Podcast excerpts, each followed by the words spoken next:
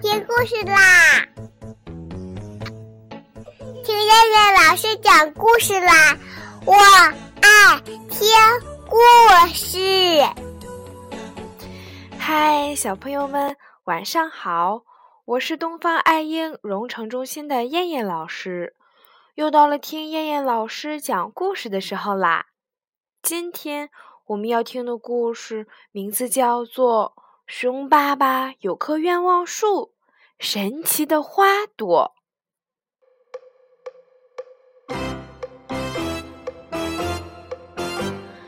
熊孩子看见小小的熊妈妈，一下子又变了回来，正在吃惊，所以他根本没有听见熊妈妈在说什么。熊妈妈生气地说：“喂喂喂，我说的话你听见了吗？”哎呀真是越大越不听话了。小时候，妈妈抱着你，你那个大眼睛呀，一动也不动地看着妈妈，耳朵竖得高高的，一动也不动地听妈妈说话。熊孩子看见妈妈说起自己小时候的故事，就知道妈妈伤心了。他笑嘻嘻的给妈妈陪着笑脸说道：“亲爱的妈妈。”您说我在听呢。熊妈妈举着那朵紫色的花儿说：“我看呀，这朵花恐怕会给人带来坏运气，不如我们丢掉吧。”熊孩子说：“好呀，我来丢。”熊孩子接过妈妈手里的花，向远处扔去。那朵轻飘飘的花。突然有了重量似的，呼啸着飞了出去。熊孩子有点惊呆了。他有时候会去湖边用石块打水漂。刚才他扔出去的花，好像在水上漂浮的石块一样，在空中一起一伏的，最后落在了地上。熊妈妈有点害怕，这样的花朵。要是被别人捡去，那还会发生什么可怕的事儿啊？所以熊妈妈尖叫着说：“儿子，去，快去把它埋了！”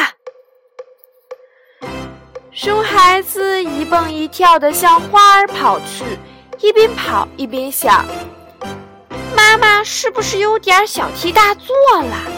不就是一朵花吗？一朵花能带来什么坏运呢？”妈妈的变小又变大，说不定是个巧合，和这朵花没关系呢。可是，当他来到地上的花儿的面前时，他又呆住了。他看见那朵花像蒲公英一样，好像刚刚从地里冒出来，正在盛开一样。花茎插进了土里，花瓣张开着。紧紧地贴在大地上，就像一张笑脸，冲着熊孩子笑。这时，熊妈妈走了过来。熊妈妈惊奇地说：“啊，这是刚才那朵花吗？怎么像它原来就长在这里似的？是你扔出去的花吗？”妈妈的眼睛本来就很大。她一吃惊，眼睛就显得更大了。熊孩子说：“是啊，我的眼睛一刻也没离开过，错不了。”熊孩子用手捧土，一点一点把花朵埋住了。他又找来几块大石头，把花朵压在了下面。熊妈妈哈哈大笑，他觉得熊孩子真聪明。熊孩子的聪明有时候会大大出乎他的意料，而且会让他产生一种自豪感。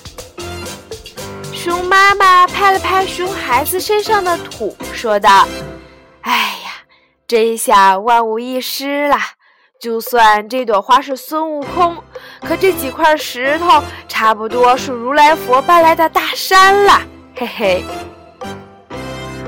熊妈妈很开心，她牵着熊孩子的手，高高兴兴地去动物小镇了。熊妈妈买了一身漂亮的裙子，裙子是白底梅花图案的颜色。熊妈妈本来喜欢紫色的裙子，可就是那朵紫色的小花把她搞得有点害怕了，所以她放弃了紫色。可是熊妈妈一出商店的门就后悔了。熊妈妈问熊孩子：“你说白色的裙子好看，还是紫色的裙子好看？”熊孩子说：“白色的好看。”白色的好看，熊妈妈说：“不会吧，我怎么觉得紫色的好看呢？”熊孩子说：“哎呀，你总是穿紫色的，也该换换啦。我看呀，妈妈的皮肤都快变成紫色的了。”熊妈妈开心的大笑：“哈哈，没那么严重吧？宝宝真会哄妈妈开心呀。”他们一进家门，熊爸爸吃惊了。他像不认识熊妈妈一样，上下左右前后打量着熊妈妈，一边大呼小叫：“哎呦，今儿个太阳从西边出来了，这是哪儿来的大明星呀？头一次看见这么漂亮的大明星。”熊妈妈假装生气地说。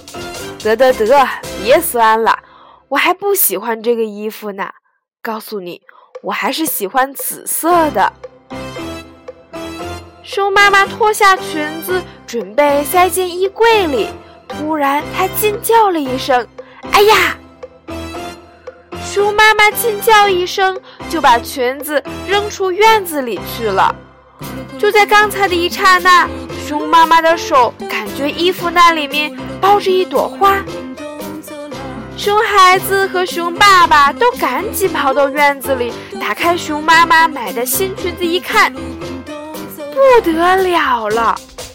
裙子的前面缀着一朵紫色的花儿，这正是熊孩子扔出去的那朵花。熊爸爸和熊孩子面面相觑，不知道如何是好。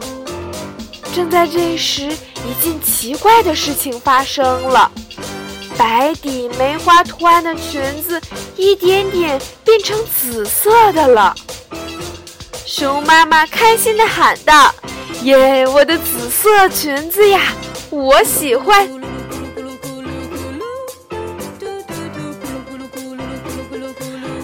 好了，小朋友们，我们今天晚上的故事就先讲到这儿啦。